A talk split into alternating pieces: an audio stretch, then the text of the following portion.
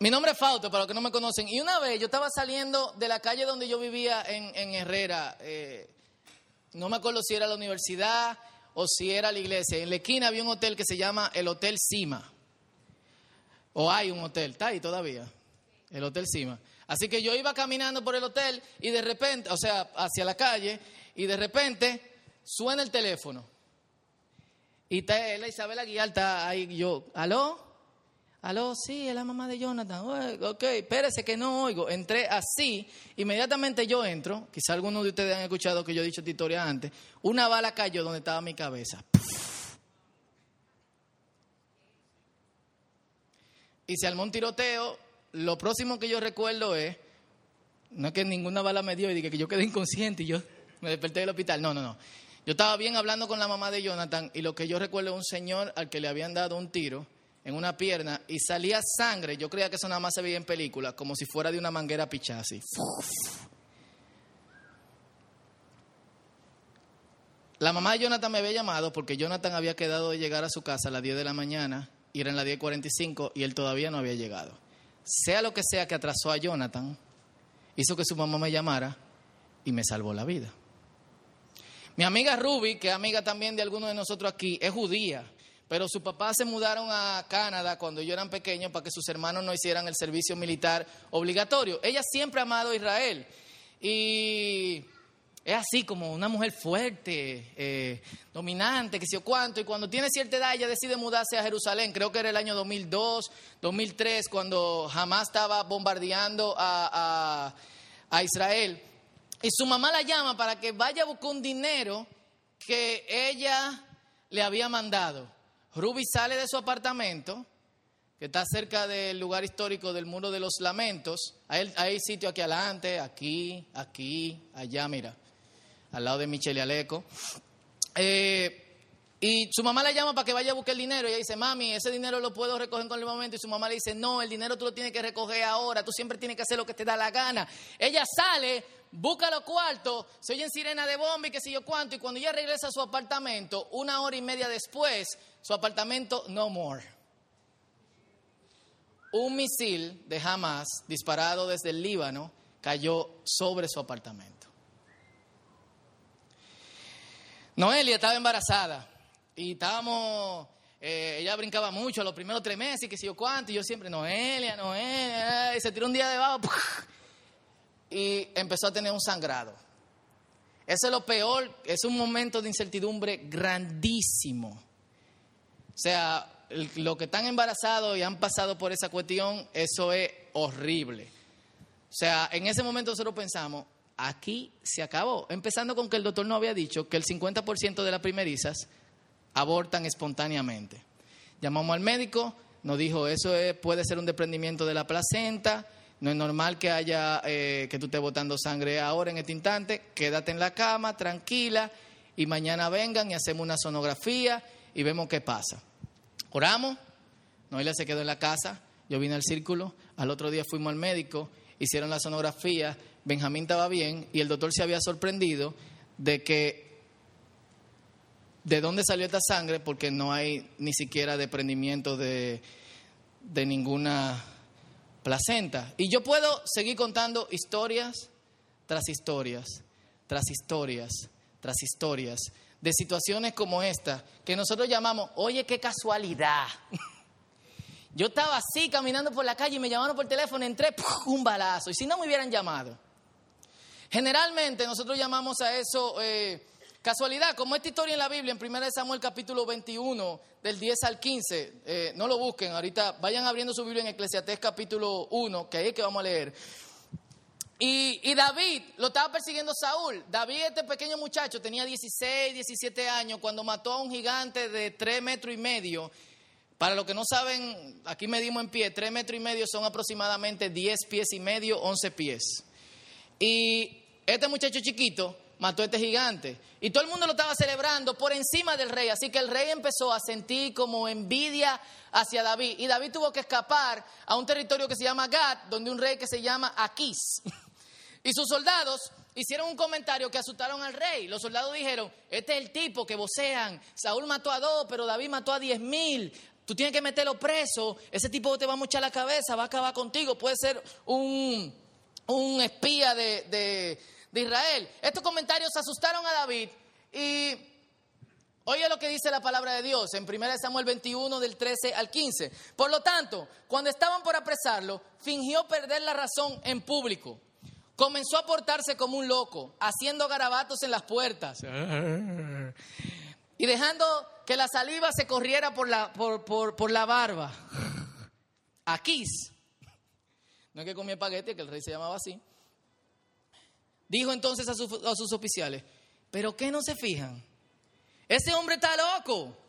¿Para qué me lo traen? ¿Acaso me hace falta más loco que encima me traen a este para hacer su locura en mi presencia? Sáquenlo de mi palacio. A David lo sacaron. ¿Y qué tú puedes decir? Loco, tú eres un tigre, un monstruo, te hiciste el loco. Te hiciste el loco y zafaste.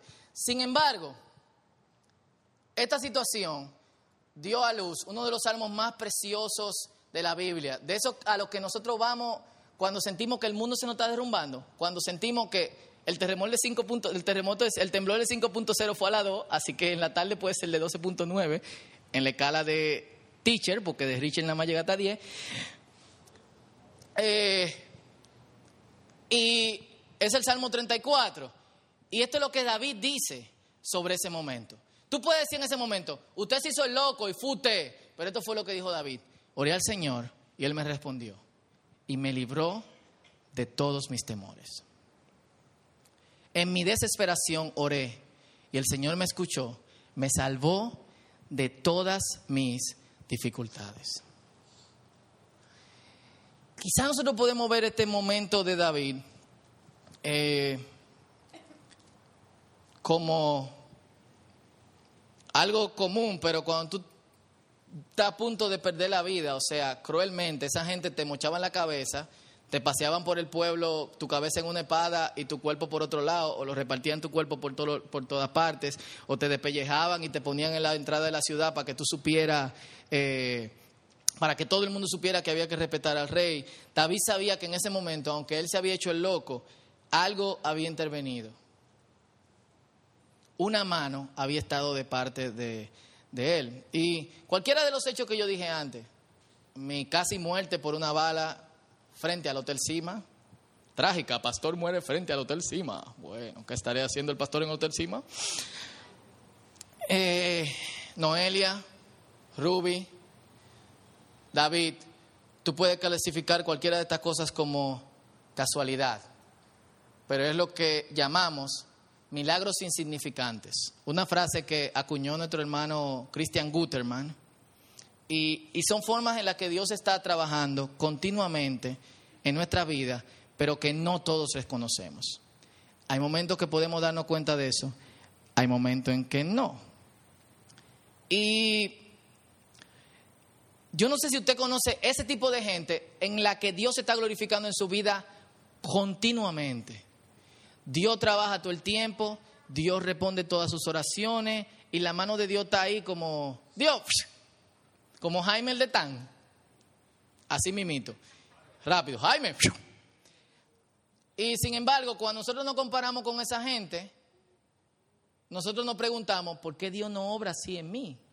¿Por qué Dios no trabaja en mí de, de esa manera? Y la realidad es que hay dos extremos. Y hoy nosotros vamos a empezar una serie que se llama Milagros Insignificantes, que yo solamente quiero introducir en el día de hoy. No vamos a entrar muy, muy profundo, sino que quiero dejar el terreno para lo que vamos a hablar durante las próximas semanas con respecto a, a esto. ¿Qué son? ¿Son comunes o no lo son? Yo sí creo que en medio de todas esas preguntas es algo que Dios hace continuamente y lo que esperamos es que las próximas semanas no solamente usted pueda empezar a identificar cuáles milagros Dios ha hecho en su vida, sino también que su fe empiece a crecer y tú pongas tu fe de una forma especial y poderosa, como decimos los evangélicos pentecostales, en Dios a través de lo que tú sabes que Dios está haciendo en, en tu vida.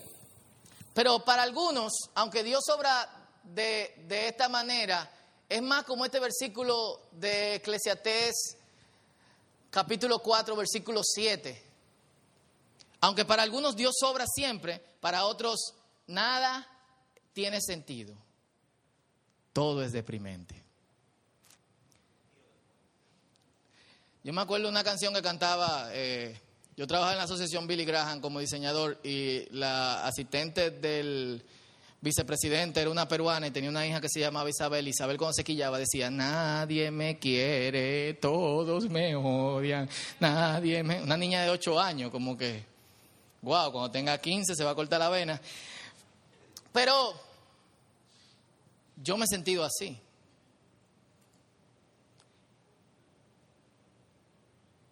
Y es muy probable que la mayoría de nosotros nos hayamos sentido así en algún momento. Nada tiene sentido, todo es deprimente. Y yo creo que para conciliar las dos partes no hay mejor escritura que estudiemos en el día de hoy que el libro de Eclesiastés. Si no ha leído este libro, pueden abrir su Biblia en Eclesiastés capítulo 1. Eclesiastés está entre Génesis y Apocalipsis, de hecho está justamente en el medio de la Biblia. Eh, si tú no has leído este, este libro, esta noche cuando tú llegas a tu casa, lo primero que tú vas a hacer es que tú vas a coger la Biblia. No tengo Biblia. Entra a biblegateway.com. Yo no sé hablar inglés. ¿Cómo se escribe eso? Labiblia.com. Lo que sea. O googlea Eclesiastés y te va a aparecer PDF o lo que sea. Y léelo completo. Esto es uno de los libros más áperos de la Biblia. Nosotros no vamos a tener la oportunidad de leerlo completo en esta noche. Mientras yo estaba preparando este mensaje, yo estaba, Mielquina, pero esto es verdad, esto es verdad, esto es verdad. Si usted quiere tuitear cosas más áperas que lo que dice Ana Simón, mi abuela sabia, o cosas de jóvenes, lee Eclesiastés. Yo tengo un amigo que regala a Ana Simón porque Ana Simón pone, las parejas son cosas de dos. ¿Cuánta profundidad? bueno, y ella tuitea muchas cosas áperas, pero para que sea original, métase aquí para que usted vea qué es lo que hay, para los que quieren que la gente siga sus tweets. Ah, aleluya. Y tiene que leerlo completo. Te va a tomar 10, 15 minutos y si tú eres un lector lento te va a tomar aproximadamente 25 minutos.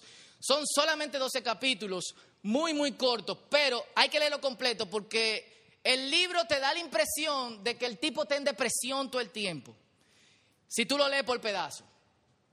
A veces te da la impresión de que la, etapa final del hombre es que se murió y después de ahí de la muerte no hay absolutamente nada. Pero entonces a veces te dice que, que no, que lo más importante no es la muerte, sino que lo más importante es la vida y que nosotros tendremos vida por encima. O sea, si lo leemos a retazo, la impresión que nos da, como yo escuché un mensaje de un predicador bastante famoso, él predicó, Salomón se equivocó.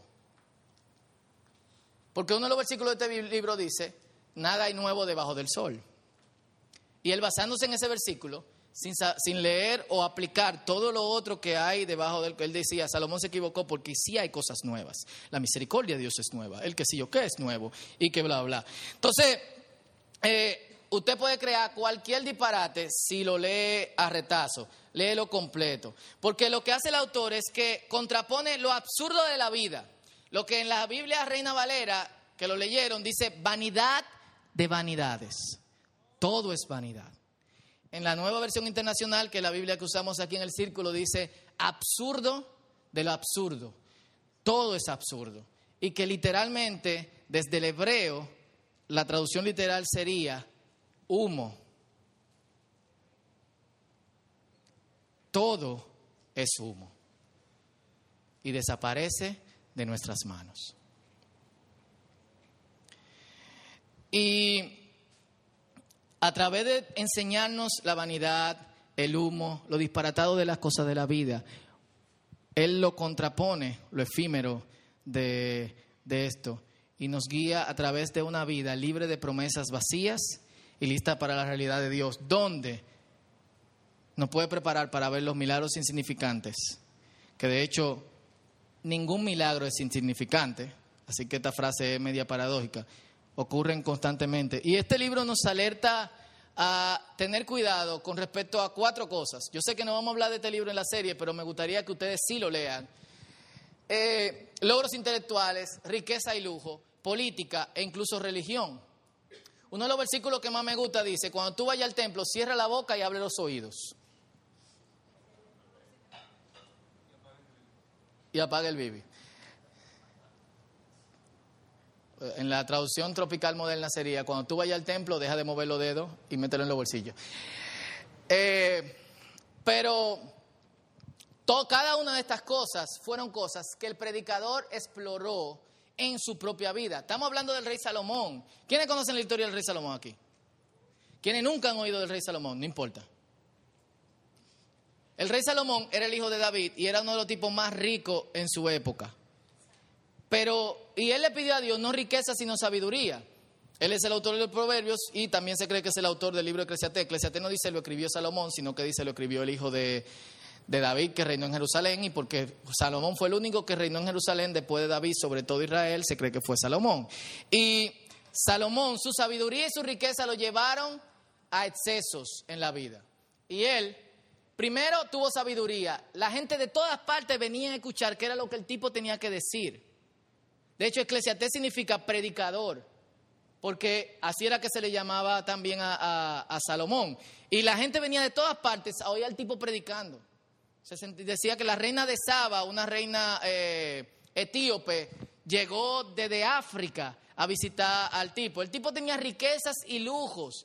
La Biblia habla de la exageración, 35 mil camellos, 85 mil burros, 98 mil caballos, 875 mil ovejas, parecía Navidad para el pueblo, yo no sé quiénes se acuerdan de eso. Eh, y aparte de eso, si Salomón tuviera vivo hoy, usaran su sangre para ver qué, qué, qué Viagra que él toma. 700 concubinas y 300 esposas. El tigre miraba por el vidrio así decía, ¿cuál le toca hoy? Timarín de dos pingües, no más le fue. ¡Ah! Y salía, sácame a esa, bañala y cosa. Era así la cuestión. ¿Ustedes creen que es mentira? Era así. Hoy le toca a fulanita. Era una... Pero esto lo llevó a él a la... y era experto en política. Y aparte de eso, él fue el que construyó el templo de Dios. Así que también era un hombre religioso. Y no solamente religioso en cuanto a Dios, sino que sus mujeres, porque una de las cosas que nosotros tenemos que entender es que en ese tiempo, si tú hacías un tratado con un país, tú te tenías que casar con la hija del rey de ese país. Y eso aseguraba que durante ese tiempo en que tú estuviese casado con su hija, que su hija estuviese viviendo contigo, nunca tú ibas a ser atacado por él, ni él te iba a atacar a ti. Así que si él hacía un tratado con Egipto, llegaba y le entregaban la hija del rey de Egipto. Si él hacía un tratado con eh, Siria, llegaban y le entregaban la hija. Entonces yo creo que Salomón hizo tratado con todos los países de alrededor. la paz mundial en, un año. Y muchas de estas mujeres eh, lo llevaron también a cometer excesos en cuanto a la eh, religión, se apartó de Dios, construyó templo a otros dioses y adoró en templo de otros dioses. Y Eclesiastés es como el camino de este hombre a través de estas cuatro cosas. Y él lo que dice es, humo, todo esto es humo. Y de hecho, uno de los capítulos que más me bufé, el capítulo 3, tiempo de vivir, tiempo de morir, tiempo de llorar, tiempo de reír, eh, contrapone lo positivo y lo negativo de, de, la vida. Y aunque uno prefiere permanecer en el lado positivo, lo que él no está diciendo es, es inminente. Vamos a llorar y vamos a reír. Vamos a vivir, vamos a morir. Vamos a construir y alguien va a destruir lo que, lo que se construyó. Nos vamos a vestir y alguien tendrá que vestirnos. No siempre será así, pero la vida tiene un ritmo y nosotros tenemos que admitir eso. Bueno, me fui en una, vamos a darle. Eclesiastés capítulo 1, vamos a leer el capítulo completo despacio. Uno. ¿Cómo? Lo que nos han buscado en la Biblia Grande, página 695. Pero aprendan a buscar sin números. Dice, discurso inicial. Estas son las palabras del maestro, literalmente del predicador, hijo de David, rey en Jerusalén. Lo más absurdo de lo absurdo, dice el maestro. Lo más absurdo de lo absurdo. Todo es un absurdo. Ese pitufo gruñón. ¿Qué provecho saca el hombre de tanto afanarse en esta vida? Yo quiero que nos veamos identificados en este pasaje. Generación va, generación viene, mas la tierra siempre es la misma. Sale el sol se pone el sol. Y afanoso vuelve a su punto de origen para de allí volver a salir. Dirigiéndose al sur o girando hacia el norte sin cesar, va girando el viento para de nuevo volver a girar. Todos los ríos van a dar al mar, pero el mar jamás se llena. A su punto de origen vuelven los ríos para de allí volver a fluir. Todas las cosas hastían más de lo que es posible expresar. Lo que no saben lo que significa la palabra hastía es todo harta. Ni se sacian los ojos de ver, ni se hartan los oídos de oír. Lo que ya ha acontecido volverá a acontecer. Lo que ya se ha hecho se volverá a hacer. No hay nada nuevo bajo el sol. Karl Marx decía, todo se repite. Primero como una tragedia y después como un engaño. Hay quien llega a decir, mira que esto sí es una novedad, pero eso ya existía desde siempre, entre aquellos que nos precedieron. Nadie se acuerda de los hombres primeros, como nadie se acordará de los últimos. No habrá memoria de ellos entre lo que habrán de sucedernos. Pausa aquí, vamos a terminar de leer el capítulo. Está hablando un hombre que tenía el dinero, la inteligencia, el tiempo para sentarse a meditar en las cosas de la vida para sentarse a observar las cosas de la vida. No cualquiera de nosotros que tienen que andar por la vida rápido. Este tipo tenía que detenerse a eso. Y dice, yo el maestro, versículo 12, reiné en Jerusalén sobre Israel y me dediqué de lleno a explorar e investigar con sabiduría todo cuanto se hace bajo el cielo. Penosa la tarea que ha impuesto Dios al género humano para abrumarlo con ella. Y he observado todo cuanto se hace en esta vida. Y todo ello es absurdo es correr tras el viento. Ni se puede enderezar lo torcido, ni se puede contar lo que falta. Me puse a reflexionar. Aquí me tienen engrandecido y con más sabiduría que todos mis antecesores en Jerusalén. Habiendo experimentado abundante sabiduría y conocimiento, me he dedicado entonces de lleno a la comprensión de la sabiduría. Pero aún esto es querer alcanzar el viento. Francamente, Mientras más sabiduría, más problema. Mientras más se sabe, más se sufre. Y yo quiero seguir como hasta el versículo 8 eh, del, del, capítulo 2 y dice, me dije entonces, vamos pues, haré la prueba con los placeres y me daré a la gran vida. Pero aún esto resultó un absurdo. A la risa la consideré una locura. En cuanto a los placeres, ¿para qué sirven? Quise luego hacer la prueba de entregarme al vino. Si bien mi mente estaba bajo el control de la sabiduría y de aferrarme a la necedad hasta ver ¿Qué de bueno le encuentra el hombre a lo que hace bajo el cielo durante los contados días de su vida? Realicé grandes obras, me construí casas, me planté viñedos, cultivé mis propios huertos y jardines y en ellos planté toda clase de árboles frutales. También me construí aljibes para irrigar los muchos árboles que allí crecían. Me hice aljibes de una presa, me hice de esclavos y esclavas y tuve criados y mucho más ganado vacuno y lanar que todo lo que me precedieron en Jerusalén. Amontené oro y plata tesoros que fueron de reyes y provincias, me hice de cantores y cantoras y disfruté de los deleites de los hombres, formé mi propio harén y sigue.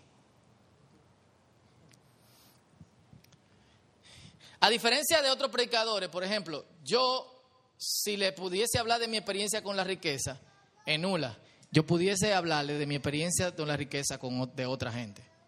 Este tipo ha experimentado todas estas cosas. Este tipo se ha puesto a contemplar el sol. que a veces dicen, el sol es un milagro. ¿Quién ha dicho eso? La vida, respira, siente el aire, escucha el, río que va hacia el mar, escucha las olas, huele las flores. Todo es un milagro del Señor. El tipo que tuvo tiempo para hacer eso dijo, todo eso es un disparate.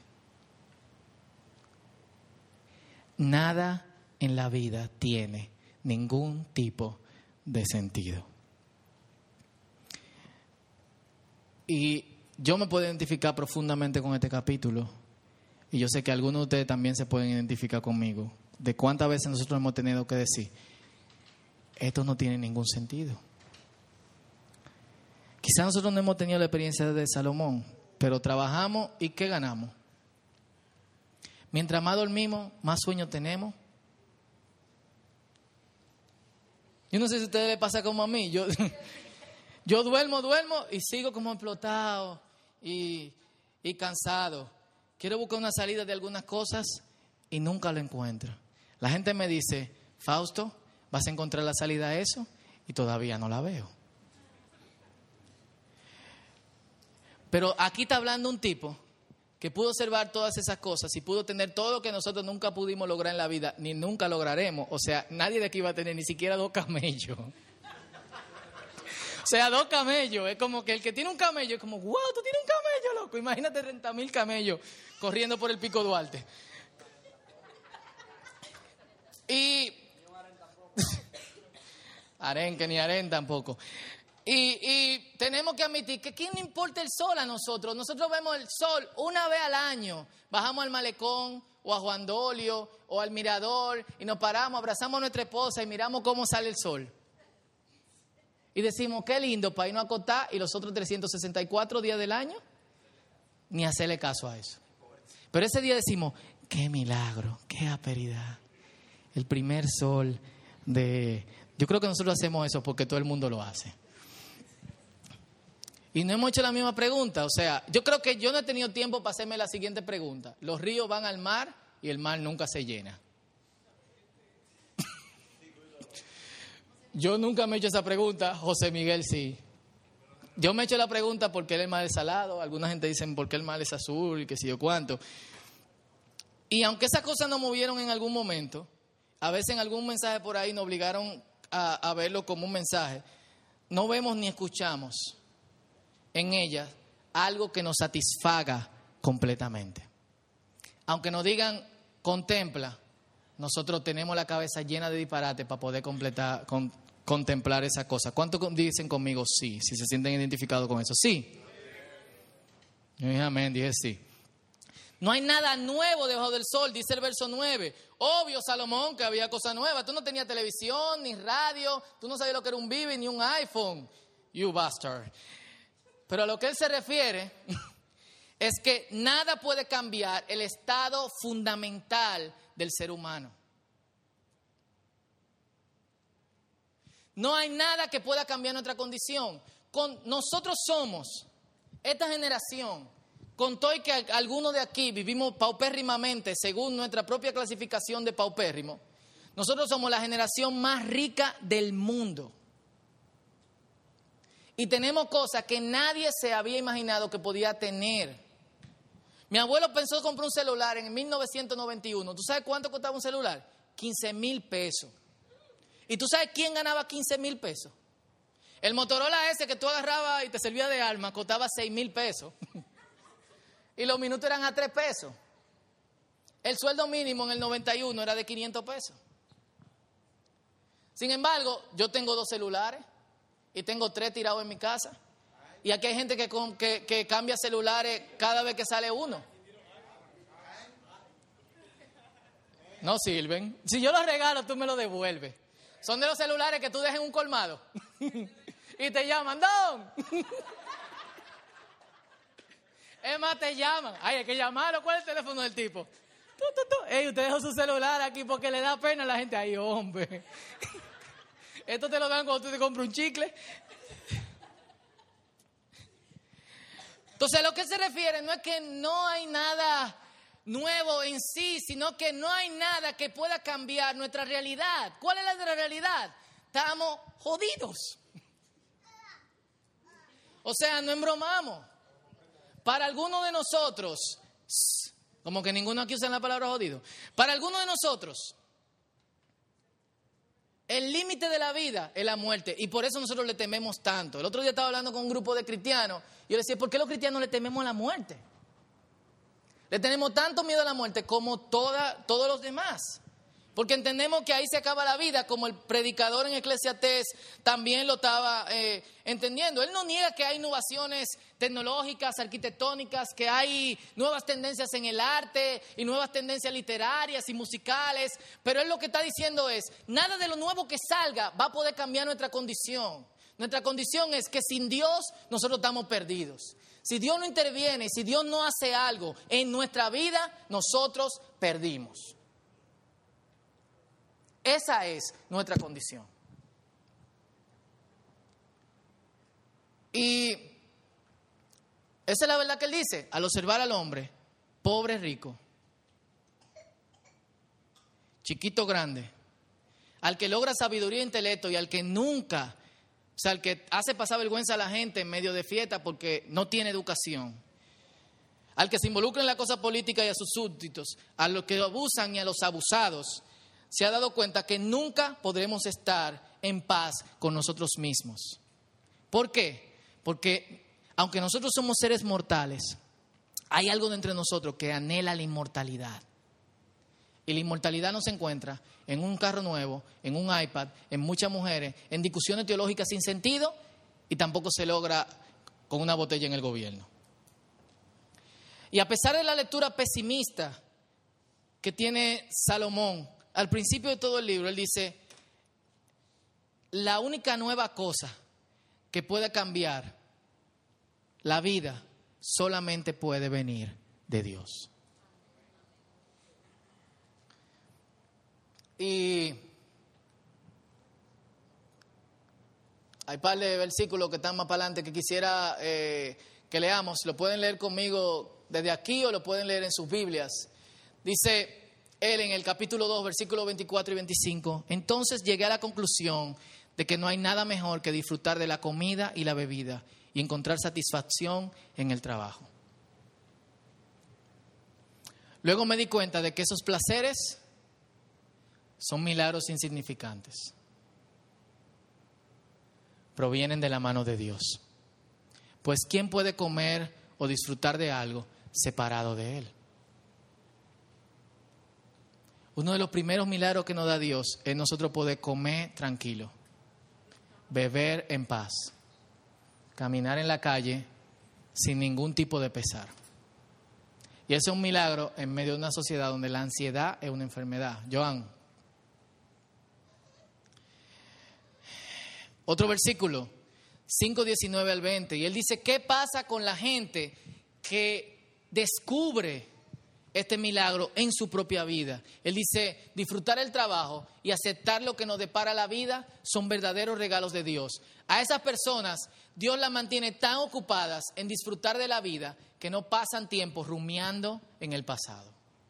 Lo repito, disfrutar del trabajo y aceptar lo que depara la vida son verdaderos regalos de Dios. A esas personas Dios las mantiene tan ocupadas en disfrutar de la vida que no pasan tiempo rumiando el pasado.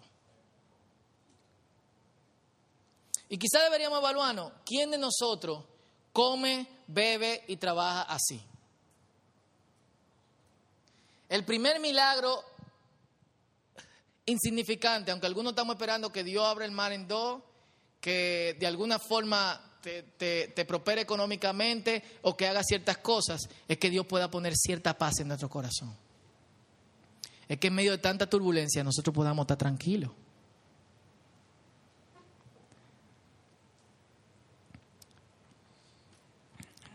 Y, esto me dice algo, quizás, yo, aquí hemos hablado mucho de contemplar, y quizás nuestra contemplación deba ser inversa.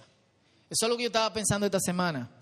La contemplación es tú enfocar tu mente, no en la realidad que está alrededor, sino en los pequeños milagros insignificantes que Dios hace continuamente.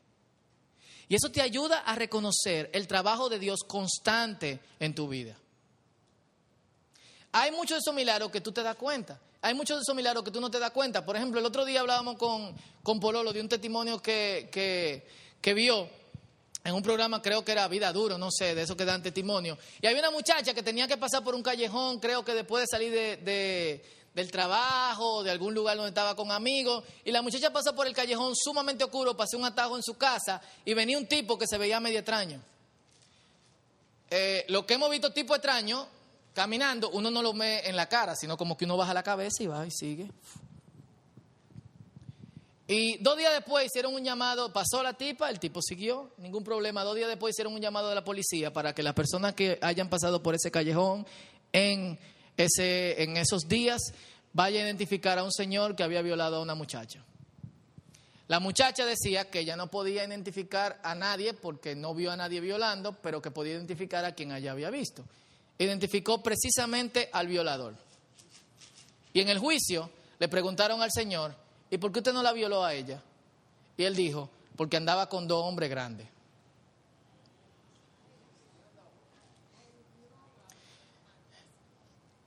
Como nosotros lo vemos ahí, es un super milagro. Pero si ella nunca lo hubiesen llamado a declarar, fue una noche que pasó por el callejón y le asustó un tipo raro. Y quizá ella lo que hubiese pensado fuese, yo sí pienso mal de la gente. Nosotros no sabemos cuántas veces Dios nos ha librado. ¿Cuántas veces Dios ha metido la mano por nosotros? A veces tú te quillas porque te atrasa a alguien o algo. Quizá Dios te libró de un choque. A veces tú te quillas porque, porque empezó a llover y no fuiste a la playa. Quizá te libró de ahogate.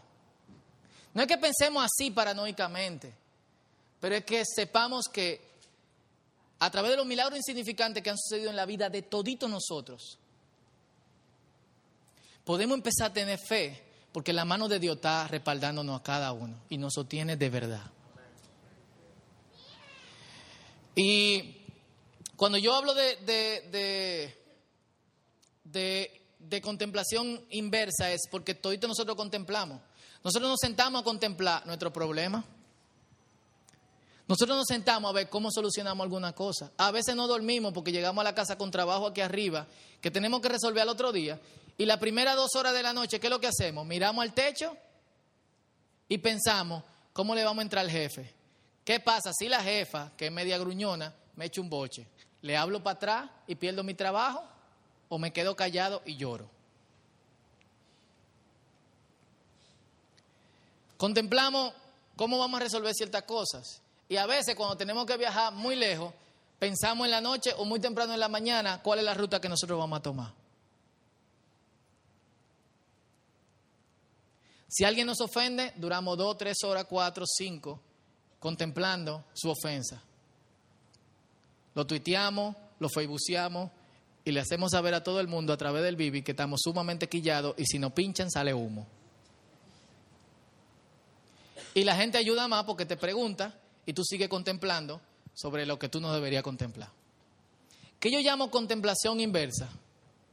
Quitarse las cosas en las que usualmente contemplamos y empezar a pensar, ¿qué Dios está haciendo ahora? ¿De qué Dios me habrá podido librar?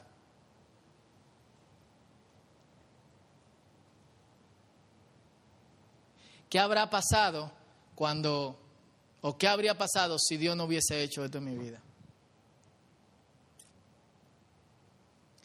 Es el momento en que nosotros de verdad empezamos a celebrar a Dios. Y es el momento que empezamos a ver lo que dice Eclesiastés 3:11, que Dios todo lo hizo hermoso para el momento apropiado. Y Él sembró la eternidad en el corazón humano. Aún así, el hombre no puede comprender todo el alcance de lo que Dios ha hecho, desde el principio hasta el fin. ¿Lo leo otra vez? Dios lo hizo todo hermoso para el momento apropiado. Él sembró la eternidad en el corazón humano.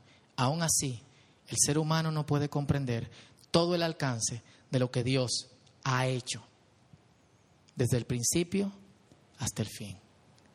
Dios está trabajando y Dios está trabajando continuamente. Quizá tú no lo estás viendo. Probablemente no sea el momento apropiado. Pero yo sí te aseguro algo, que quizá tú no tienes cáncer, no te estás muriendo de una cuestión pulmonar, quizá no tengas que operarte de corazón abierto y quizá tú no estés en medio de una situación malvada económicamente. Aún así, la mano de Dios está constantemente detrás de ti y respaldándote. Y yo creo que nosotros deberíamos invertir todo nuestro tiempo, no enfocados en las cosas insignificantes de la vida, que nunca vamos a resolver. Es lo que dice Eclesiastes y es por eso que a mí me encantaría que ustedes lean el libro esta misma noche. Sino en los milagros que parecen insignificantes que Dios hace continuamente. Si los sumamos, sería mucho más grande que cualquier milagro que podamos ver o pensar. Un pastor decía una vez, que los milagros se olvidan más rápido que los pecados. Cuando tú pecas, la gente lo recuerda continuamente. Cuando Dios hace algo, lo olvidamos de una vez. Eso dice mucho en qué está enfocado nuestra cabeza. ¿Qué tal si cambiamos de enfoque y hacemos contemplación inversa? Oramos.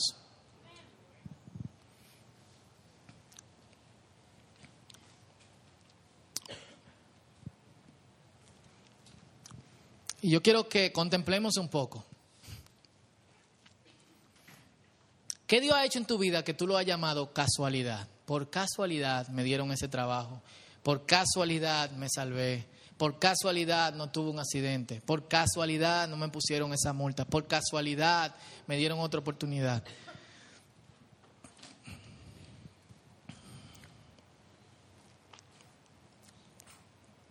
Yo quiero que pasemos un tiempecito, un minuto.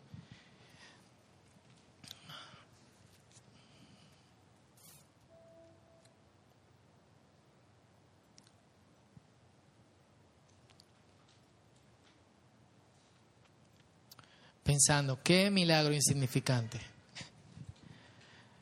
Qué milagros insignificantes ha hecho Dios en tu vida. Amén.